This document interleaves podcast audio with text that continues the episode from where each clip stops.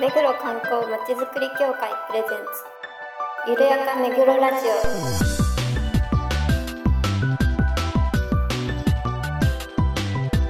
この番組は目黒に関することをゲストを交えてゆるやかにお届けする観光トークバラエティです。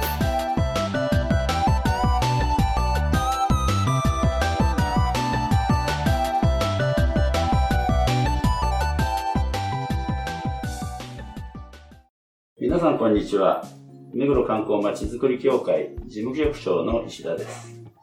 この番組のパーソナリティを担当します。そして、番組アシスタントの石倉です皆さんよろしくお願いしますそして事務局の田中です。そして、事務局の浅野です。そして、はい、井上です。よろしくお願いします。はい、よろしくお願いします。えーっと、今回はあの、金沢マラソンもてなしメッセ、はいえーに行ってきました。あの、金沢マラソン10月30日にあのありまして、私どもあの、目黒区の PR ということで、あの28日から行ってきました。えー28日の午後から29日、丸1日、マラソンのね、参加者の皆さん1万2000名ということですけれども、えーそこに向けて、チラシですとかね、ガイドブック、あとサコッシュやトートバッグの販売などやってきました。やはりね、あのーいっぱい来て盛況だったですけれども、石倉さん去年と比べてどうですか？去年と場所も一緒だったのでさほど変わらず去年あの足りなくて途中で送ってもらったっていうのがあったので配布物が今年はちゃんと準備してたのでちょうどよく配り終えることができたと思います あとあの、1日目と2日目をね、あの、ちょっとやり方を変えて、あそれでうまくいったかなと思います。トートバッグも入れたし、あの、大百科も入れましたのでね、まあ、まあ、よかったかな。それなりの PR ができたと思います。はい。レジェンダーズもね、あの、ショートアニメ、ずーっと流して、そうですね。はい。お子さんはね、興味を引いてましたけど、はい。まあ、あの、走る前なので、うんまあ、YouTube でちょこっと見て癒されてくれるといいかなっていう感じ。だったのかなって気がします。浅野さんはあの、お留守番でしたけれども、そうですね。大量に、あの、いろんな配布物を持ってって、もう、綺麗に配布して帰ってきてくださったってことで、やっぱすごい人手なんだなって思って、うん、うん本当に、いつか行くのを楽しみにしてるんです。全部で2500部、前か、2500部だね。はい、そうです。5種類の配り終えましたの。田中さんは何か、金沢マラソン。特にコメントなしで。特にコメント難しいのではいね、自分で今度走ってみたいかななんては思いません、今のところは。目黒目黒枠がね、あるみたいなんですね。そうでしたね。ね。で、区民、なんだね。うん、とかだった結構声ら、かけて。ボランティアの枠もあるみたいな。そんなんで、今度、来年はぜひ走ってくる。はい。フルマラソというようなことでした。以上、ま、あの、金沢マラソンもてなしメッセのご報告です。それでは、コーナーに行きましょう。ゆるめぐゲストコーナー。このコーナーでは目黒に関係する方をゲストにいろいろなお話を伺います。今回は目黒観光写真コンクールの立ち上げ当初からお世話になっている東京都写真美術館の事業企画課長関地和子さんに局長と井上と浅野がお話を伺ってきましたのでお聞きください。う。えー本日は東京都写真美術館、えー、関地事業企画課長様をお尋ねしております。関地さん、あの、お忙しいところありがとうございます。よろしくお願いします。今日は写真美術館にご来館いただきましてありがとうございます。東京都写真美術館は、えー最寄り駅こそ恵比寿駅ですが、えー住所は目黒区、目黒区民の美術館でございます。あの、目黒区の皆様にもたくさん運んでいただきたいと思いますので、ぜひ写真美術館のことをよろしくお願いいたします。ありがとうございます。一番大事なことですね。本当ですね。まずね。後から目黒区じゃないんですって言われたらもう。まあ、あの、いつもね、あの、うちの協会の観光写真コンクールにご協力いただきまして、本当にありがとうございます。最初、あの、どうやってやろうかってね、はいいうところからスタートして、関地さんにはもう本当にお世話になって、最初にそ何 でのもお願いしちゃってるんです。観光写真コンクールをやりたいんですけど、その審査とかそういうのってどうやってややればいいんですかみたいなところから多分相談でそうですね。第1回目からお手伝いさせていただいてます。あのまあ、最初の立ち上がりの年は件数こそは少ないんですけれどもやはりその目黒区というのは非常にフォトジェニックなというんでしょうか写真の被写体になる、まあ、素敵な場所地域がたくさんあるということに審査していて気がつきました、えー自社仏閣もそうですが、えーお花の季節には目黒川に咲き誇る桜の花々。でそこに集まる人たちの楽しそうな、えー様子など、まあ、そういうあの日頃の写真をたくさんご応募していただいてたようなんですがどの写真も本当にその写真を撮る楽しさですとか目黒ゆかりのそのふるさと目黒を、えーいかにその写すかというところで、まあ、皆さん苦労されている、まあ、力作揃いのコンテストで毎年その審査は楽しみにさせていただいてます。ありがとうございます。じゃあまずあの最初に冒頭にああったんですけれども東京都写真美術館について概要を教えていただけますか？はい、あの東京都写真美術館は1995年、まあ、あの時代で申し上げますと平成7年ですね。平成7年の1月にここエピスガーデンプレイスに総合開館いたしました。で、えーもう開館してもう間もなく20今年で7年目ですかねあの実は恵比寿の地に根付いて30年近く写真美術館あの開催しておりますが、まあ、現在まで、えー約3万7000点近い収蔵品を持ち、えー年間約20本ぐらいの、まあ、展覧会をですね、えー開催しております。まあ、写真と映像の専門美術館、まあ、総合的な専門美術館というのは、まあ、日本でも写真美術館唯一でございますので、まあ、そういう意味では、まあ、国内外から多くのお客様にご利用いただいております美術館です。で、えーまあ、写真美術館は今、え3つの展示室を常時、えー開館しておりまして、まあ、3階、2階、地下1階、まあ、3つの展覧会会場で、まあ、年間約17本から20本程度の展覧会を毎年皆様にお届けしています。で展覧会以外にもワークショップやスクールプログラムなどの教育普及事業、また4階図書室には写真と映像の専門図書館として約11万冊の図書資料をご用意しています。こちらの利用は無料です。ぜひ図書室もお立ち寄りいただければと思います。何度か来させていただいてるんですけどやっぱ最初にその写真と映像の美術館って専攻されてる人とか本当にもうプロの方とか敷居が高いんだろうなっていう印象だったんですけど実際来てみるとこんなに大きく写真見たことないなとか割と身近な作品があったりとかなんかこう気楽に来て良さそうな雰囲気だなって感じたんですけど 良さそうな。そうでもないですか？ね。いえいえ、ぜひそうやってあの気楽にあの足を運んでいただける美術館でありたいと思っています。今あの井上さん敷居が高いとおっしゃいましたけれども皆さんまさに今映像の時代に生きていらっしゃいますよねもうスマホで写真はバンバン撮れますし、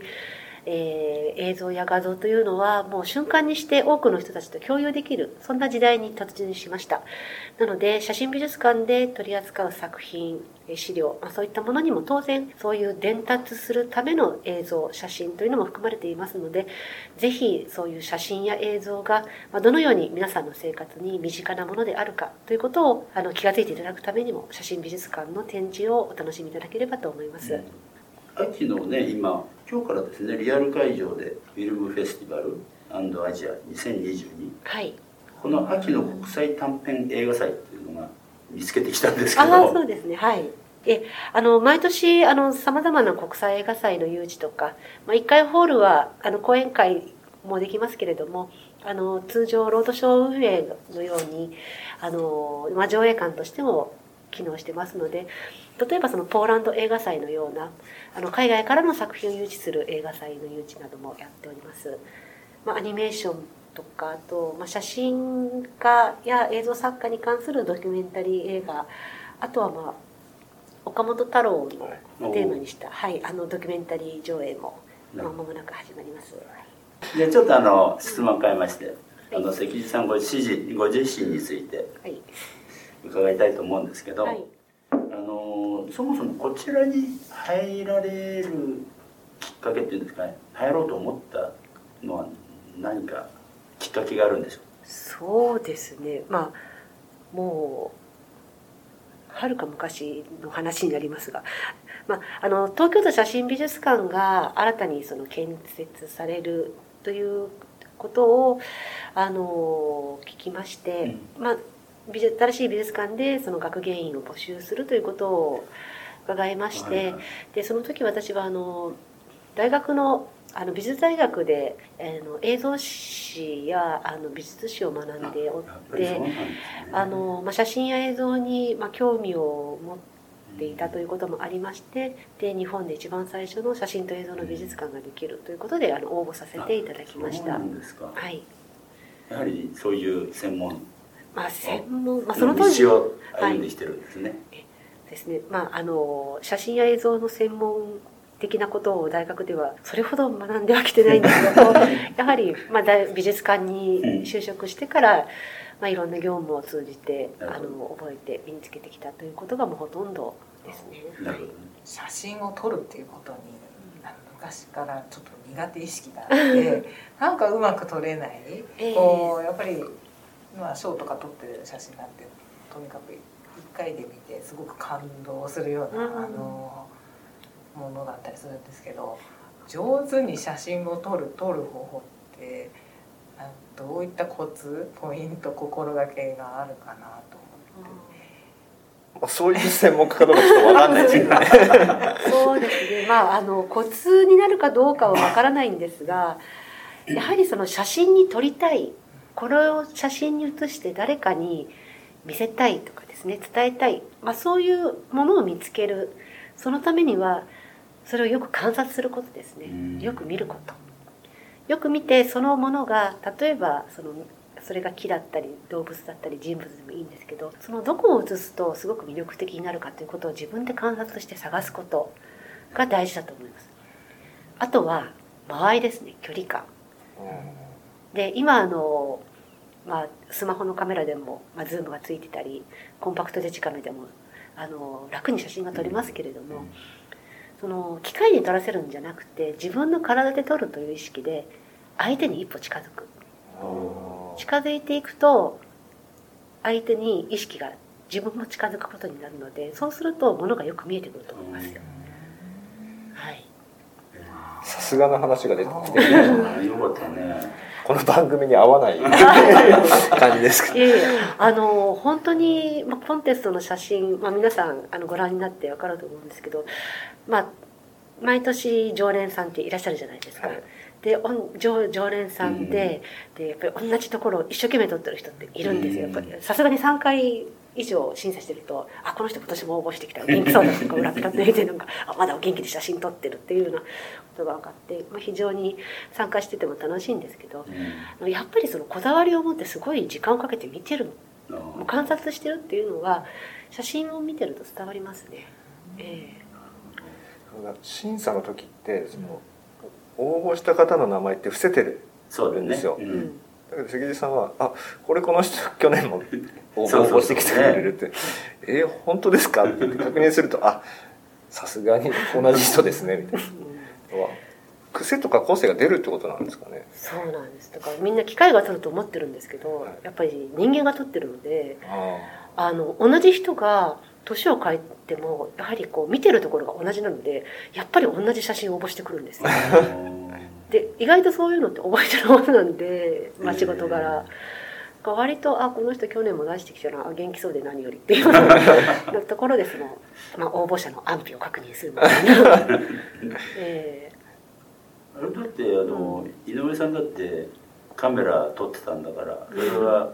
通ずるものがあるんじゃないの？まあ僕の場合はその何ていうんですか作品というよりはまあ地域ニュースの番組だったのでうん。ただまあなんか自分のお気に入りのカットはどっかに必ず1個は入れたいっていう意識は持ってましたけど、なるほど。まあ、でもなかなかうまくいかないです。とにかく観察して撮る。もうそれしかないですね、うん。でもねやっぱり毎年コンテストをやっててあのだんだん皆さん、まあ、いい作品っていうんでしょうか。あのしっかり撮れてる作品の応募が増えてきたと思います、うん、レベルが上がってるというそうですね。もうあとは PR ですね。頑張ってください。うんそうですね。はい。まあ今年もね、去年より多い、増えちょっと増えました、ね、あの応はい。募数があそうしてですか。るようですので、うん1.5倍ぐらいにはなりましたね。多いですね。まあ皆さんまたちょっと活動が活発になってきたっていうそうです。ねことがあるんですかねぱりみんなあの外に出たいんですよ。そうなんですよね。ね。我々もそうですけど。あれ、ご趣味は何かあるんですか？やはり写真を撮りに行くとか。いやーうちに帰っても写真。も もう仕事で十うも分。う十分でございます。お腹いっぱいです。お休みの日はどんなお過ごし方されてるんです？そうですね。なんかもうこれもなんかカットかな。いやなんかもうひたすらひたすら何か作ってますね。なんかあのお料理？なんか簡単なものですけどね。なんかお弁当のおかず系ですかね、いいですよね。うん、美味しいもの食べられる。結構まあ本当にあの土日、まあ、週休2日お休みをいただいてるんですけど、うん。まあ、まとめて家事をしてますね、うん、最近凝ってるのはなんか美味しい豚肉をどう角煮にするかです 何を一緒に煮れば肉が柔らかくなるかとか。角煮。角煮とか好きですね。もう食欲の秋全開ですね。でもう目黒のさんま祭りがまあね今スーパーでなんか1匹480円ぐらいで売ってるじゃないですか。この国はどうなってしまうのかなぐらい。なんかもう黒毛和牛よりもなんかこうサンマの方が高級魚になってしまって。いる本当ですよね。まあ、本当にね食事なんか食べ物の美味しい季節になってきたので。旅行とかはどうです？旅行はですねあの私あの専門があの、まあ、写真、まあ、写真が専門だったんですけど今まであの取り上げてきた写真家が自然写真ネイチャーフォトと言われている写真家や山岳写真家が多いので、まあ、その調査研究のための出張とかが国内がどうしても信州とかお山岳地帯に多いのでやっぱり長野とか富山あ、いいですね。あっち方面によく調査に行ってたのでもうすっかり信州の虜になってしまいました 信州いいですよね。はいいろいろ広いですしね、また。広いですろんなよいい温泉もあるんです とそのところそのところで違いますしね。そうですね、えなので、まあ、まあ仕事方々地方に出かけることが多いせいか、まあ、すっかり温泉ファンにもなりました。いいですよ長野の温泉。はいいいですね。なるほど。すごいあのまたプライベートなことを伺ってしまうんですけど こういう、まあ、芸術的な専門的なそういう道に進まれて今ここにいらっしゃるということで小さい頃からそういう写真とか絵とかがお好きだったんですか？そうですねやはり美術館で絵を見たりするのは好きでしたね。今うち娘がいるんですけど、えまあ、絵描いたりするの好きなのえで、えいろんなこう方向性人生の方向性どうやって導いてあげようかなと思っているところなんですけどえうん。あの、うん、どのタイミングであうん自分の道はこっちだみたいな感じでご判断されたりっていうあったのかなとそうですね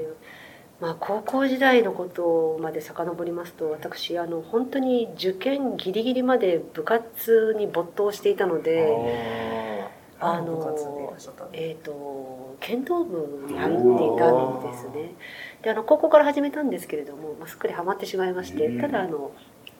絵も好きで、まあ、将来美大に入りたいなというふうには漠然と思ってたんですけれども、まあ、それほど、えーまあ、研究所に通って絵も習ってたんですけれども上達もせずこのままだとうん美大には行けないなというふうに焦り始めた頃。で受験生だったにもかかわらず高校の部活にあと近地元の警察道場にも行ってたんですね。何やってた本気の人じゃなだからそこの警察道場のあの士官に「いやもうあのたまみあの大学なんか行かなくてもいい」あの大学の夜間に行ってお前は婦人警官になる 俺が面倒を見て強くしなって言ってまで強くしてやるとまで言われたので、うん、いやひょっとしてあの大学をしたらなんか大学大学に美大に行かなかったら、まあ、警察官もありかなというふうに。婦人警官にやりそうですよね。そうんなんで 本当にあの、えーちょっと考えましたけどね。でもすごい全然べ別の道が急にわ出てくるんですね。えー、なんか美大受かっちゃったんでちょっと警察官の道はそこでついました。まあしばらくそこのあの警察道場には通ってお世話になってたんですけどはい。え有段者ですか？えっ、と3段まで持ち持ってます。ただあのやはり4段の壁っていうんでしょうか。あの20代の若い頃はなかなか4段昇段というのが難しくって2回受けて2回落ちてちょっとそこから。あれ勝たないとダメなんですね。確かな何本かちゃんとえー取らないと商談できないんじゃなかったでしたっけ、そうですね、まあ、今の審査どうなってるかもう全然わからないんですけど四半世紀ぐらい前なのでわからないんですけどやはりあの剣道は勝ち負けではないので型とか所作を見るところなので、まあ、当然あの美しくなければなりませんしあのたとえ面なりどうなりその部位に当たっていたとしてもその当て方であ打った後の斬新がきちんと取れているかとか、まあ、そういうところも全部審査の対象なのであのそれがやはりオリンピックにならない理由かなだって点数つけられないじゃんっていうところがあの武道とあるゆえんなのかなって思いますね。単純に1本とか取ればいいっていう話じゃないんですねはないですね。とりあえず浅野さん娘さんに剣道させてここの美術館連れてくれるちょっと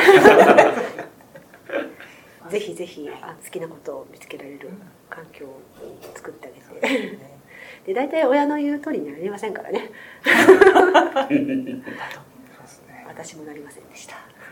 ありがとうございますありがとうございました。最後にあの何か企画展等で PR したいようなことはありますか？まあ、全ての展覧会を皆さんに お楽しみいただきたいというふうに思うんですけれども、あの日本の新進作家展というあの若い作家あの、まあ、将来の活躍が期待される5人の5組の作家の展覧会を3階展示室でやっています。あの写真と映像の専門美術館というだけあって、まあ、ストレートの写真から、えー、と映像のインスタレーションまであの幅広いあのジャンルの映像の作品をえー紹介してますので、まあ、写真美術館の映像の奥深さというんでしょうか、まあ、いろんな可能性を実験的な作品であの頑張っている5組の作家の作品で、まあ、これはぜひおすすめです、うん。はい、あとはあの11月8日に恵比寿ガーデンプレイスが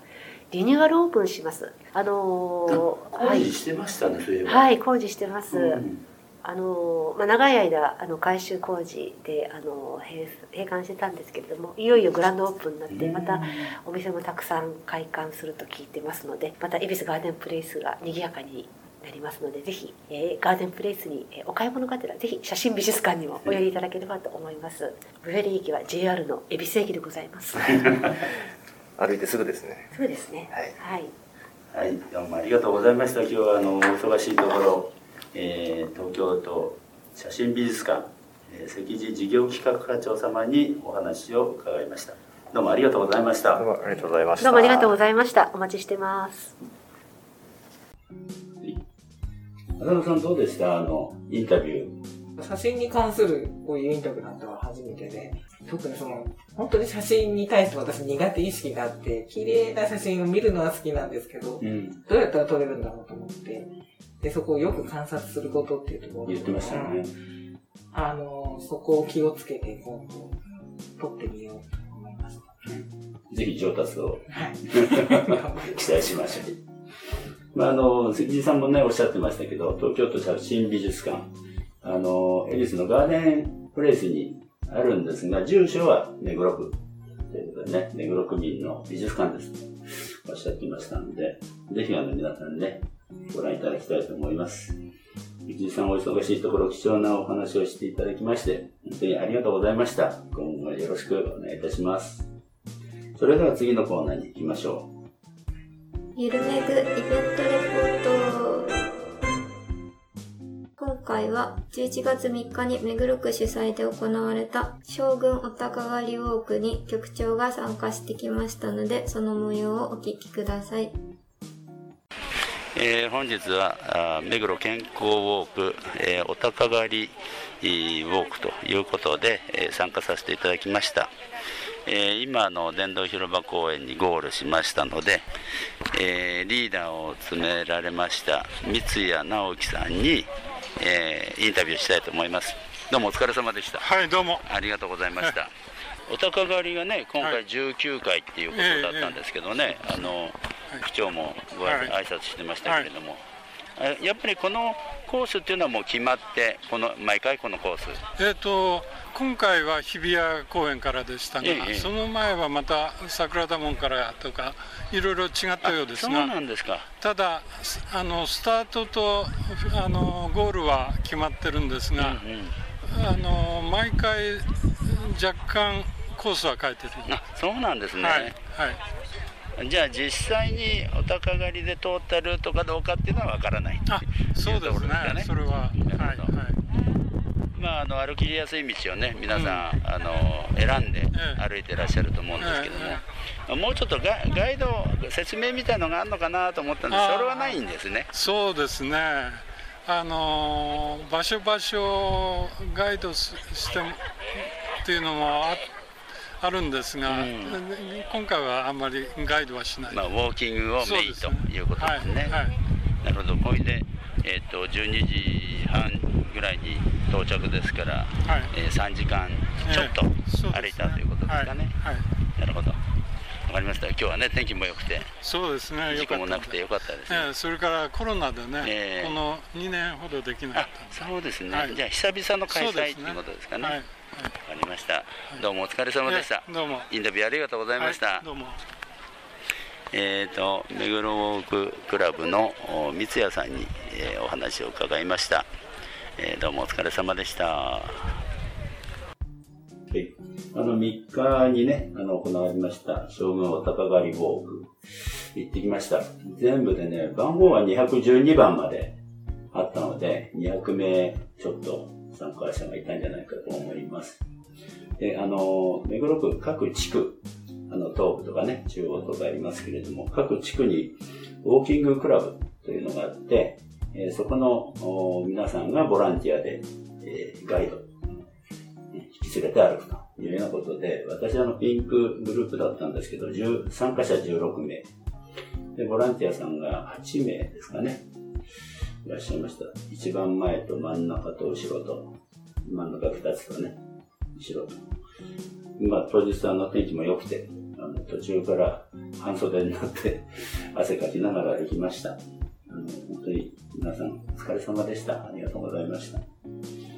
田中さんなんか、お高狩りウォークなんか歩いてそうですけど、でもない。あの、お宝ウォークだけはね、参加したことがないんですよ。でも今回のお宝ウォークじゃない。他のウォークは、ウォークは、あの、山手線集とかね、なんかいろいろあったりするんですけど、